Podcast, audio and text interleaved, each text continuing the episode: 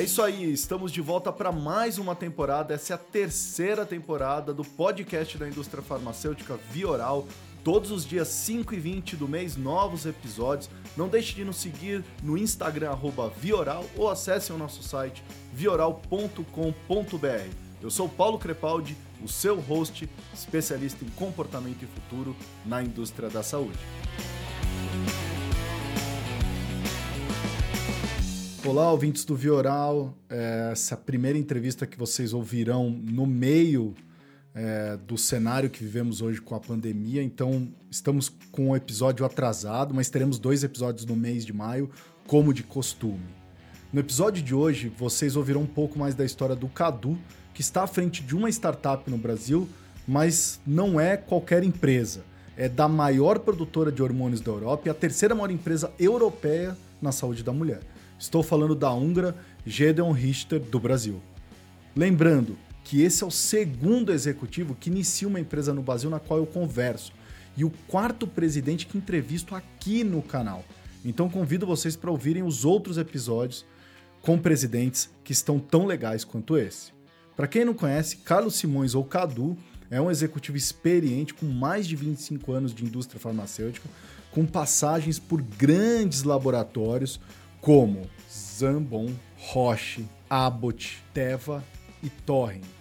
E agora ele está com um novo desafio que é começar a Gedeon Richter aqui em nosso país no meio da pandemia. Então ele veio contar para vocês, ouvinte do Vioral, um pouco mais sobre esse desafio. Carlos Simões, muito obrigado e seja bem-vindo ao Vioral. Obrigado, Paulo. Obrigado pelo convite. Prazer estar aqui contigo gravando e divulgando um pouco a, a, da nossa experiência junto com os colegas da indústria.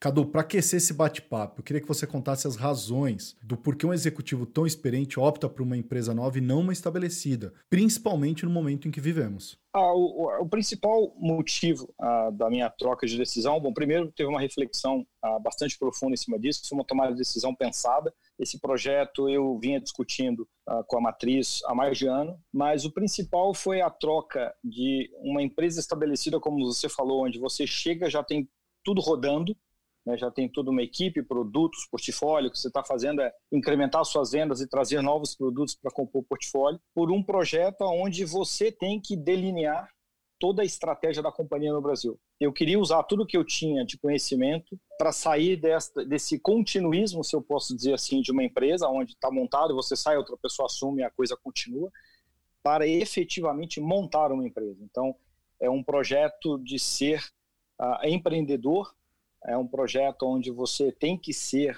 uh, totalmente hands-on, isso é exigido uh, de um cara que sai, e a vontade de construir sem zona de conforto, porque quando você está numa empresa estabelecida, a última empresa que eu trabalhei, eu tinha um corpo de diretoria com 10 pessoas.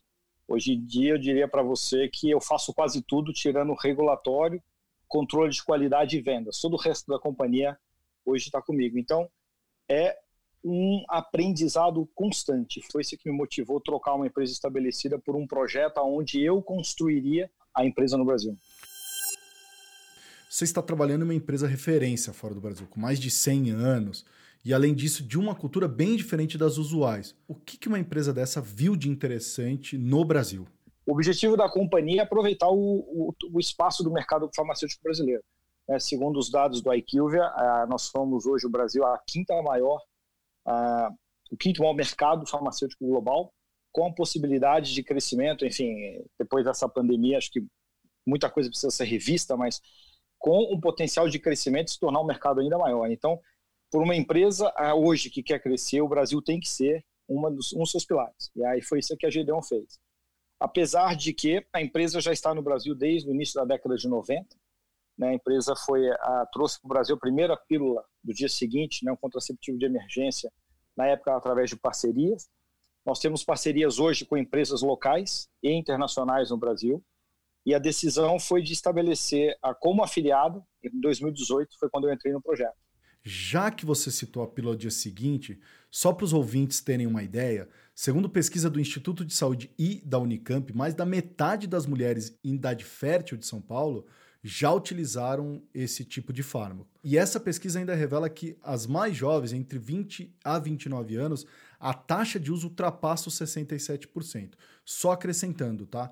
É, apesar do Ministério da Saúde facilitar a distribuição desse tipo de medicamento, as adolescentes, de maneira geral, possuem poucas informações quanto ao uso correto e quais problemas podem ser ocasionados pela pílula dia seguinte. Então, para ficar claro, Cadu, a GD1 atualmente só comercializa esse produto?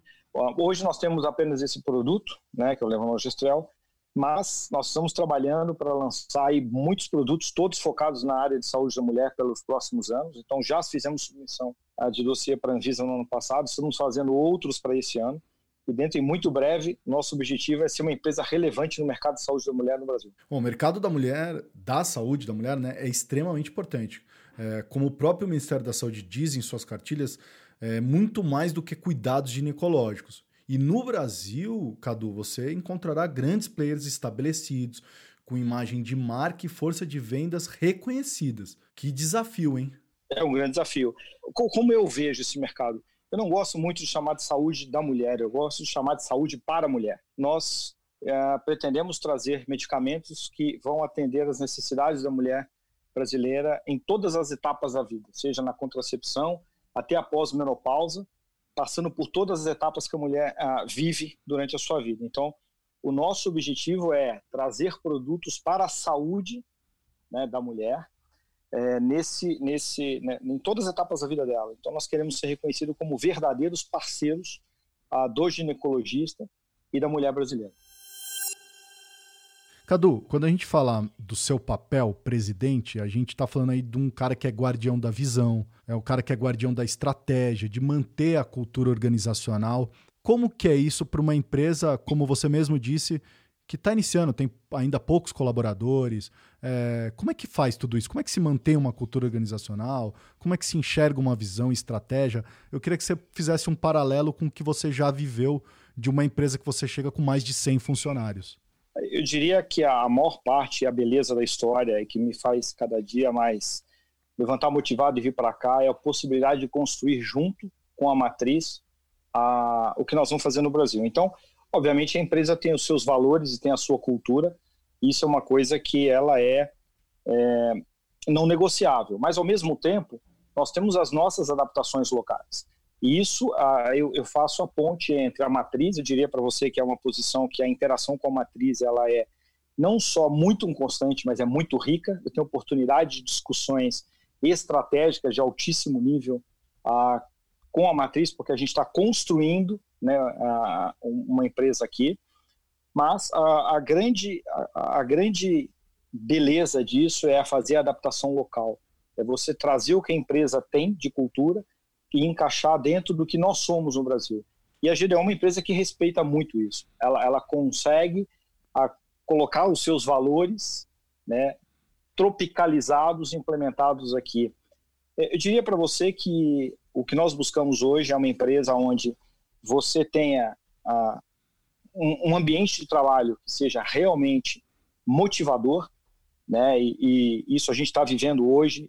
Todo o nosso time participa de todas as reuniões eu, eu tento não trazer uma equipe ah, focada, mas uma equipe multidisciplinar de verdade no conceito da palavra.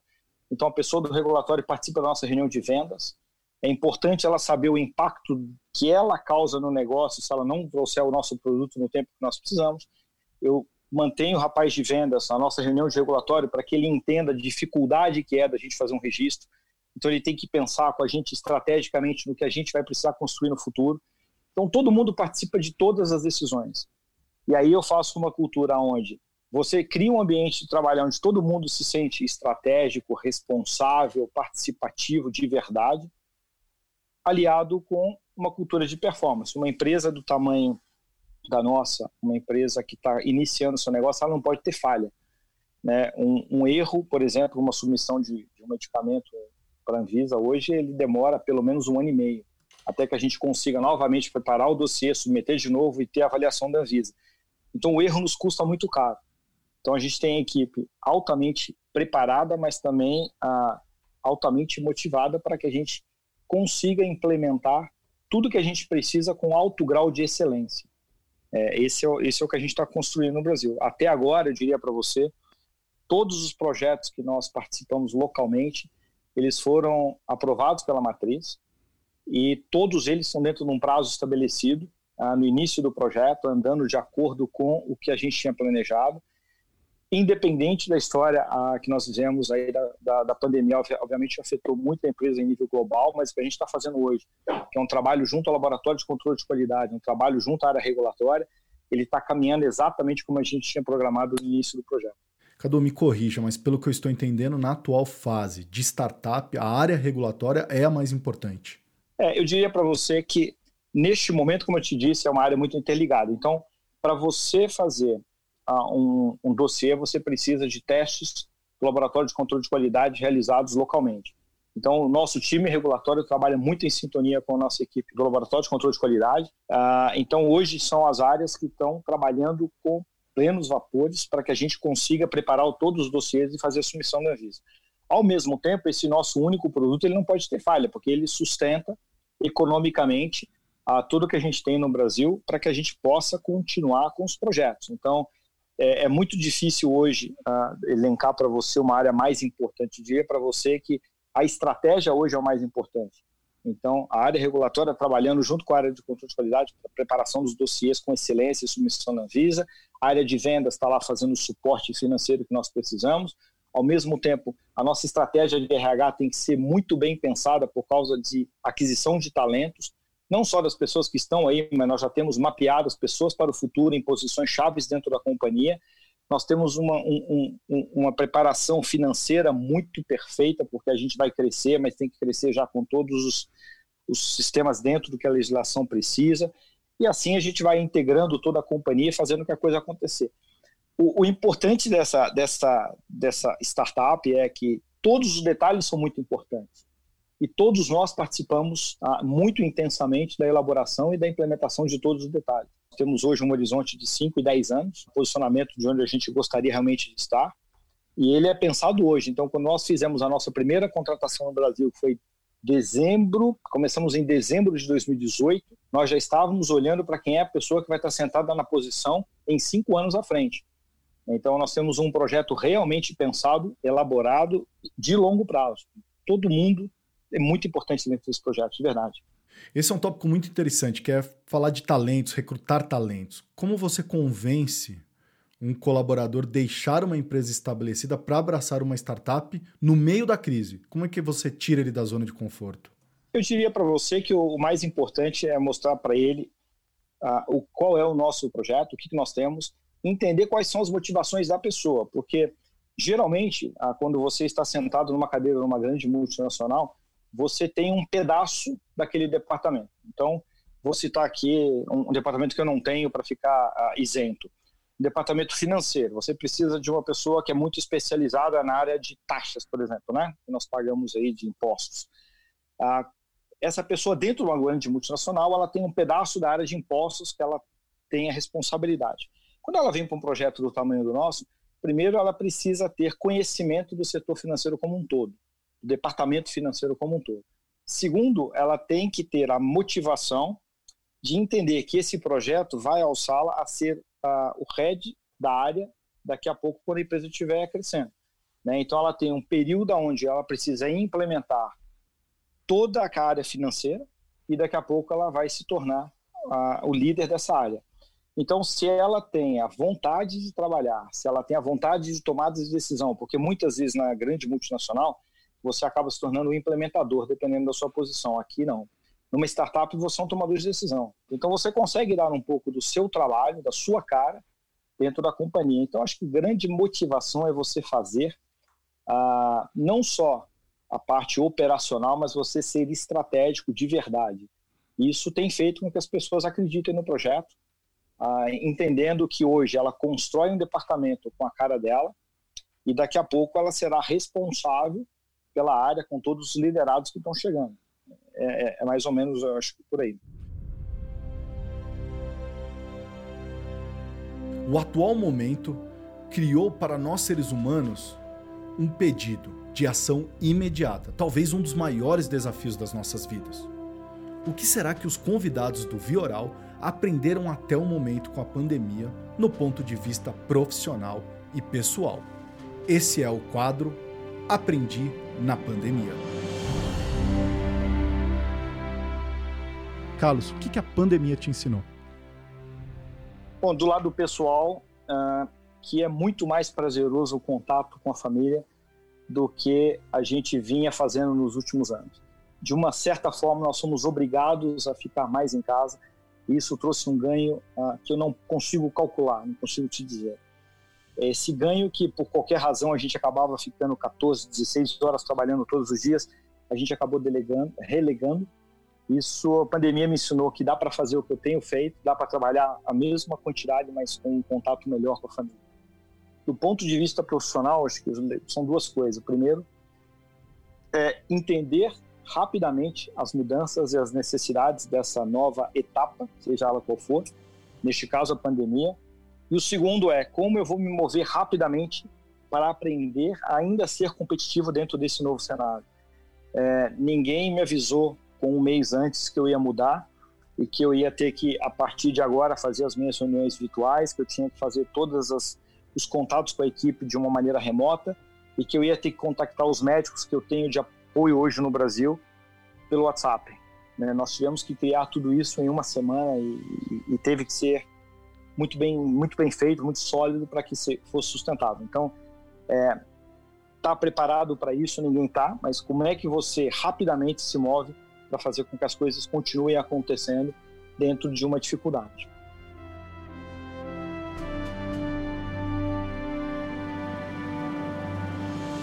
E você acabou de ouvir o quadro Aprendi na Pandemia.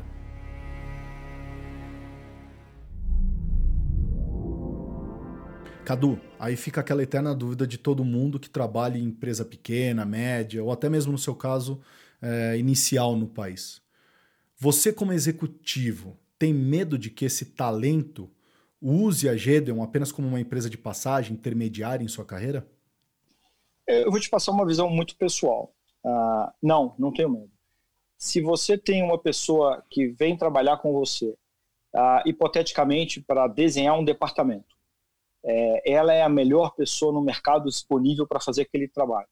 Mesmo que ela saia daqui um ano e ela resolva ir para um outro projeto, ela vai nos deixar um legado que é a montagem daquele departamento com excelência. Então, diria para você que é um jogo de ganha-ganha. É, eu, eu sempre gosto de trazer os melhores. Uhum. Independente se eu estou pensando que aquela pessoa vai ou não receber uma proposta, porque eu sempre parto do pressuposto que quando a pessoa entra na companhia, ela está realmente engajada em ficar ali. Por alguma razão, ela é tão boa que o mercado vem atrás dela. Isso é muito bom. Isso só mostra que nós acertamos na contratação, que a gente buscou uma pessoa que era realmente a melhor. Ah, e se ela fez o trabalho dela com excelência, implementou o que a gente precisava, ela deixou um legado. Eu prefiro muito mais o melhor do mercado trabalhando comigo, implementando, fazendo a diferença durante um ano, do que trazer uma pessoa mediana que vai ficar comigo o resto da vida sem agregar muita coisa. Então, eu diria que é o jogo do mercado e eu estou preparado para ele. Eu realmente não, não me assusta, não tenho medo do que isso possa trazer para a companhia. Muito pelo contrário, eu tenho sempre que buscar o melhor. E Cadu, conta um segredinho a gente, né? O que, que você aprendeu da cultura do leste europeu? Então, para quem quiser ou estiver ingressando aí no futuro na Gedeon, o, o que, que ela pode esperar dessa cultura de diferente? Olha, eu tive a oportunidade de trabalhar em empresas uh, com as mais variadas culturas. Trabalhei para empresa americana, trabalhei para empresa europeia, uh, israelense, indiana. O que mais me impressiona uh, na, na, empresa húngara, no caso a Gideon, uh, eu, vou dizer para vocês são dois pontos fundamentais. O primeiro é a velocidade, a sensação que eu tenho, apesar de o Brasil ser o menor país hoje da América Latina, obviamente com maior potencial, mas hoje o menor país da América Latina, é que existe um time trabalhando só para gente eles se engajam rapidamente e tentam resolver os nossos problemas de uma maneira tão rápida que a coisa acaba acontecendo do jeito que nós planejávamos. E o segundo ponto é a cordialidade.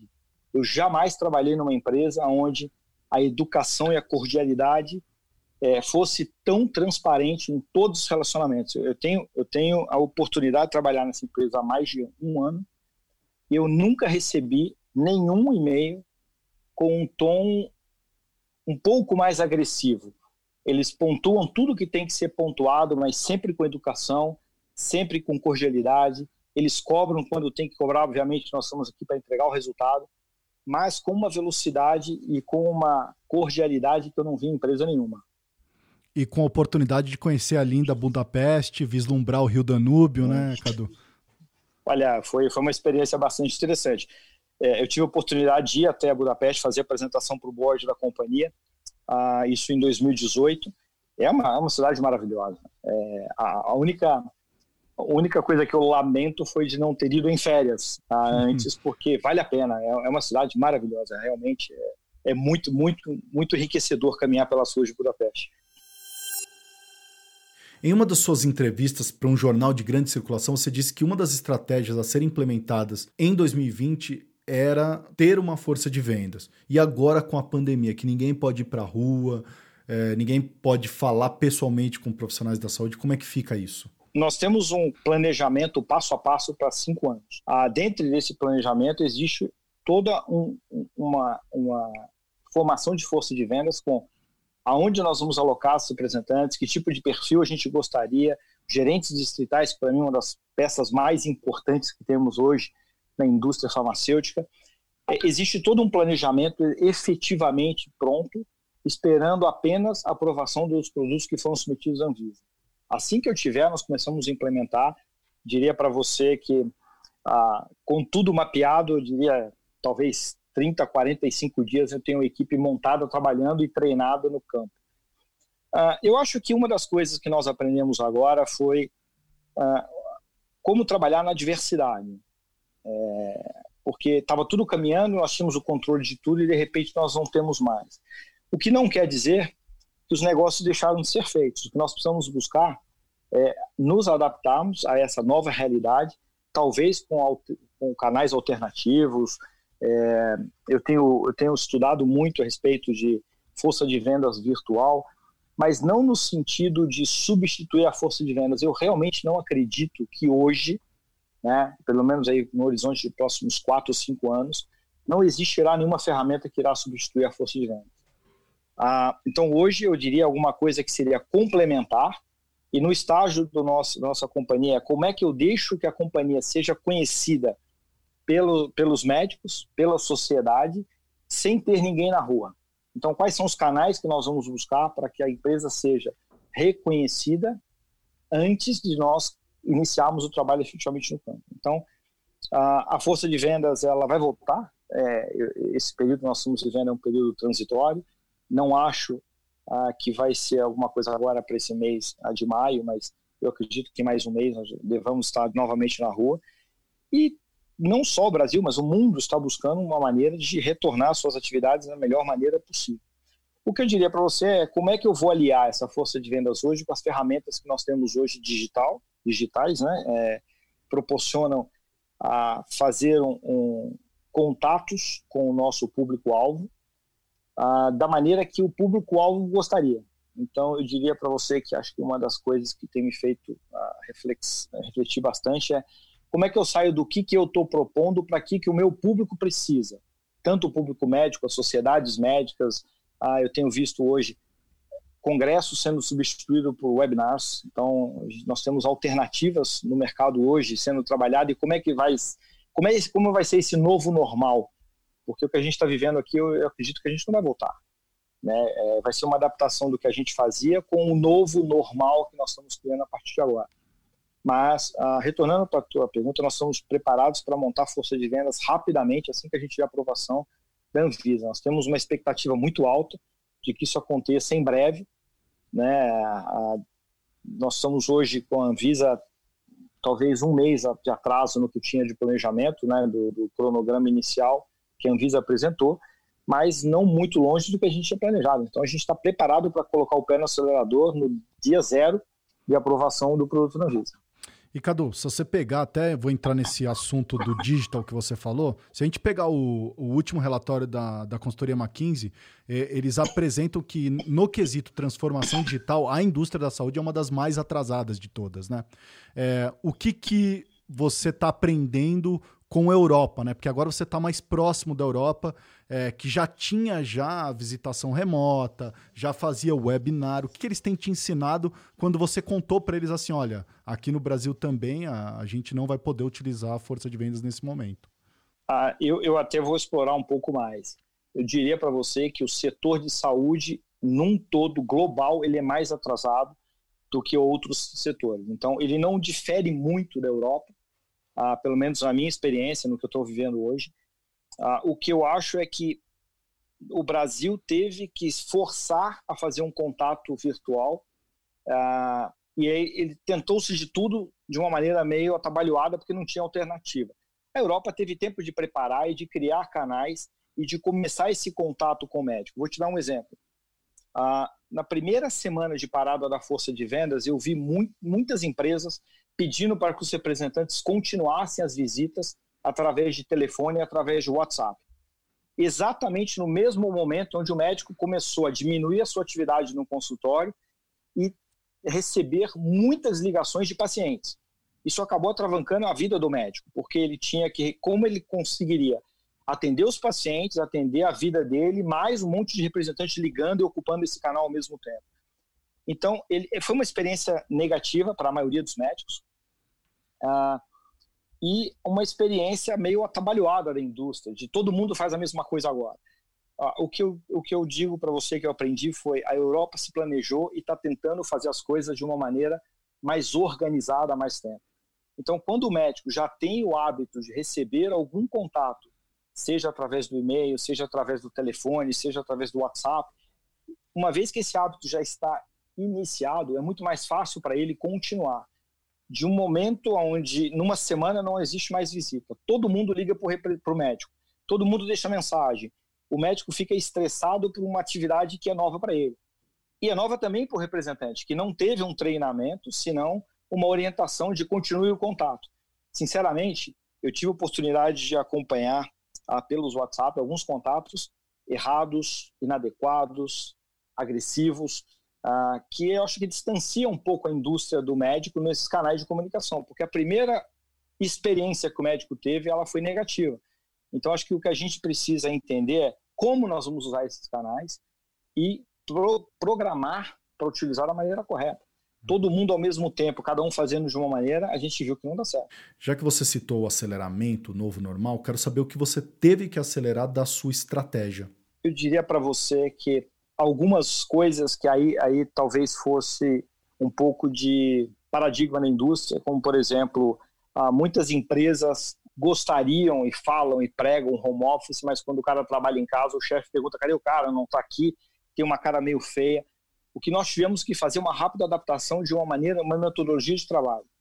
Precisamos manter o contato, precisamos deixar cada um, cada um na sua casa. Eu diria para você que nós somos uma das primeiras empresas a parar no Brasil e nós nos organizamos de maneira a não perder nenhuma das nossas reuniões, nenhum dos nossos contatos e nenhuma das nossas atividades. Nosso time não atrasou absolutamente nada. Então, a organização e as ferramentas que a gente tinha, com uma definição de o que nós vamos usar e quando, nos proporcionou uma mudança, né? todo mundo no escritório, a gente tinha as nossas reuniões presenciais para uma reunião digital, remota, e tudo de maneira muito organizada. Então, eu, diria que nosso time foi muito rápido na maneira de propor, de adaptar e de implementar, e tudo funcionou de maneira perfeita.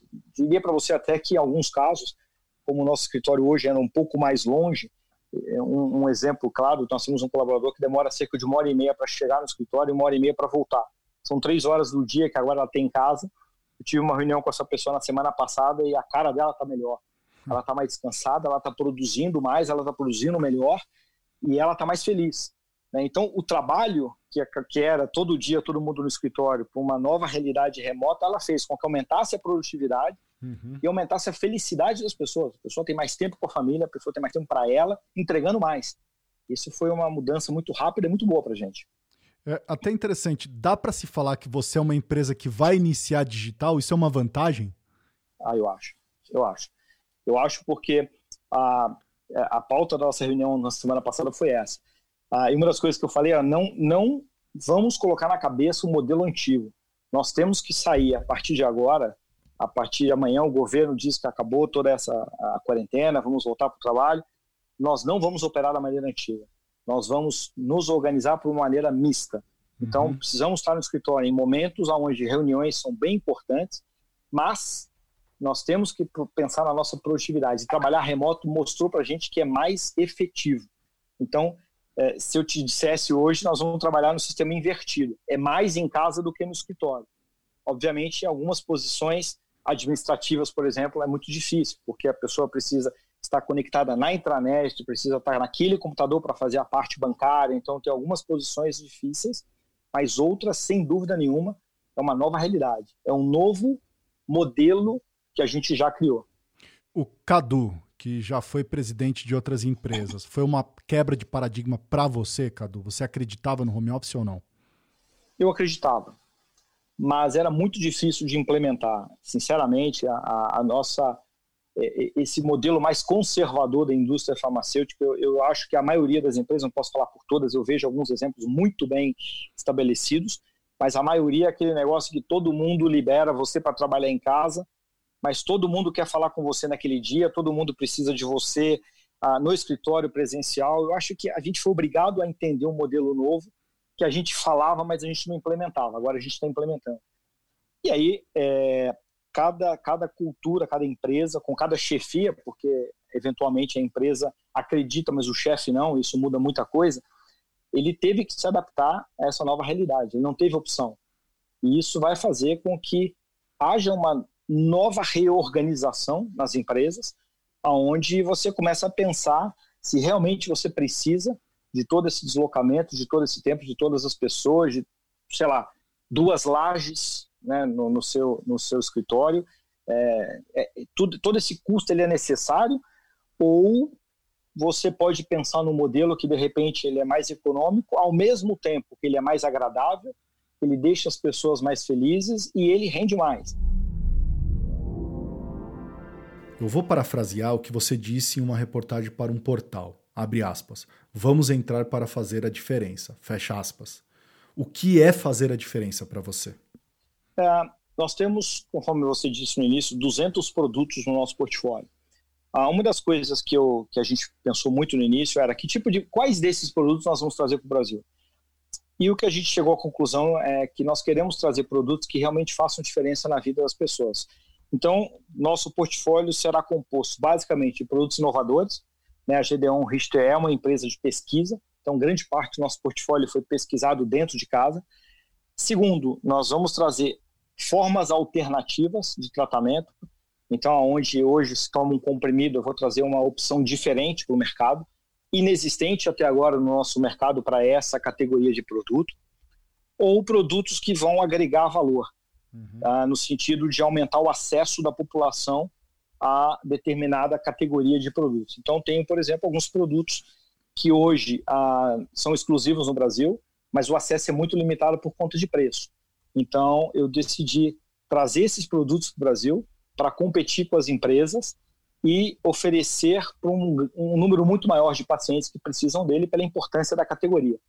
Então, nós vamos brigar em todas as frentes possíveis para ser realmente uma empresa relevante. Eu quero o nosso nosso negócio aqui no Brasil não é ser mais uma empresa de saúde da mulher, mas ser talvez reconhecida como uma empresa que chegou com uma proposta diferente de ser relevante para os pacientes, para as sociedades médicas e também para os médicos. Cadu, o que mais te surpreendeu a iniciar uma empresa no Brasil? O aprendizado. É, quando a gente começa esse projeto, a gente acha que existem muitas particularidades dentro de cada, uma dos, cada um dos departamentos da companhia que a gente não conhece, porque obviamente existe um time ali preparado para nos ajudar. E você sabe desse desafio, mas eu diria que eu nunca tinha dimensionado o tamanho dele. Então hoje eu trabalho mais, mas a gratificação do conhecimento é, é, é impagável. Eu conheço hoje profundamente toda uma empresa farmacêutica. É, desde como eu vou preparar para entrar no mercado, ou seja, estou preparando a documentação para entrar, né, licenças, que a gente está falando, Polícia Federal, Polícia Civil, enfim, até a hora que o produto está na casa do paciente. Com então, 26 hoje, anos ainda faltava coisa para conhecer, Carlos? Ah, com certeza. e, e diria para você que falta ainda e nunca vai acabar. Né? Essa, é, essa é a beleza da vida, é você se dedicar, nunca deixar de querer aprender uma coisa nova. Ah, depois de 26 anos é até é, é, a minha análise é depois de tudo isso eu vou querer é, começar de novo, né, da base. E aí a resposta é sim. É um, é um lugar onde eu nunca estive que eu posso aprender. Então, a, o aprendizado para mim é, o é maior, é, é o maior de tudo que eu já tive até agora. E se eu fizesse as mesmas perguntas para todos os nossos convidados? Fique agora com o quadro Verdadeiro ou Falso. Três afirmações e um único segredo. É, a primeira afirmação, Carlos: telemedicina é fundamental para melhorar o sistema de saúde no Brasil? Verdadeiro, ah, dependendo de onde você esteja e quais situações. Existem situações em que a anamnese ela é fundamental para diagnóstico e para o tratamento do paciente. De outra forma, existem regiões do Brasil onde ah, nós não conseguimos proporcionar uma medicina de qualidade para os pacientes. Então, eu diria que dentro de um critério bastante responsável, eu acho que ela é sim fundamental para melhorar o acesso e o tratamento dos pacientes. Segunda afirmação, fee for service não pode ser um modelo de remuneração para a saúde. Ah, verdadeiro. É, aí são mais crenças pessoais. Eu acho que nós temos um compromisso que é a nossa entrega pensando no paciente. A remuneração ela passa a ser uma, uma consequência. Se você trabalha na indústria farmacêutica buscando a remuneração em primeiro lugar, você está no lugar errado. Ou você está aqui por um propósito e vai ser bem remunerado por esse propósito, ou você está no lugar errado. Terceira e última afirmação: a indústria farmacêutica precisa ser mais disruptiva. Verdadeiro. Eu acho que nós precisamos olhar um pouco para fora. Vou citar um caso bem rápido aqui. Eu tenho duas filhas, uma de 14 e uma de 16. Elas não falam telefone, não gostam de grandes aglomerações. Hoje é tudo feito de maneira online. Eu não imagino minha filha de 14 anos, médica, recebendo o mesmo número de contatos que hoje nós fazemos da indústria para com os médicos. Nós temos que olhar um pouco para frente e entender o seguinte: o médico daqui a 15 anos, ele vai ter o mesmo comportamento do médico que se formou há 15 anos atrás, se nós não olharmos na indústria farmacêutica pensando no como é, ah, eu diria para você como são as pessoas, não as tecnologias, olhando qual é, como, qual é o perfil dessa pessoa que está chegando hoje e para atingi-la, quais são as ferramentas que nós vamos ah, ter que utilizar para chegar lá, eu acho que o modelo da indústria farmacêutica ele é questionável no futuro. Bom, Cadu, queria agradecer muito a tua participação, por dar a gente essa oportunidade de conhecer um pouquinho mais dos seus desafios, de conhecer como que é liderar uma startup no Brasil. É, desejo você muita saúde nesses tempos para você e para sua família. É, obrigado pela sua participação. Bom, obrigado você pelo convite. Ah, obrigado pela sua oportunidade de falar um pouco do nosso projeto, da nossa empresa. Isso é uma coisa ah, muito importante para a gente nesse momento.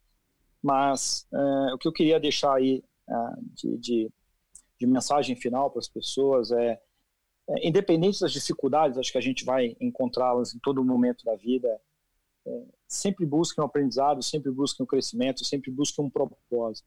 Ah, o que eu sempre pergunto ah, para mim mesmo é o que, que eu vou deixar nesse planeta ah, para contribuir com as pessoas. Então, uhum. o mais importante é sempre ter um propósito, um objetivo, corra atrás deles. As dificuldades elas estão aí justamente para serem vencidas. Cabe a nós a entender os momentos, entender as ferramentas que nós temos para ultrapassar essa dificuldade. E tudo depende da gente. No fundo, no fundo, nós somos responsáveis eternos por, por que a gente está realmente fazendo aqui. Obrigado, viu, Paulo? Obrigado mesmo.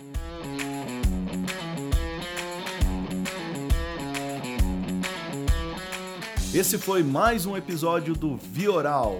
Todos os dias 5 e 20 do mês, um novo episódio. Não deixem de acessar o nosso Instagram, Vioral, ou site vioral.com.br. Um abraço, fui!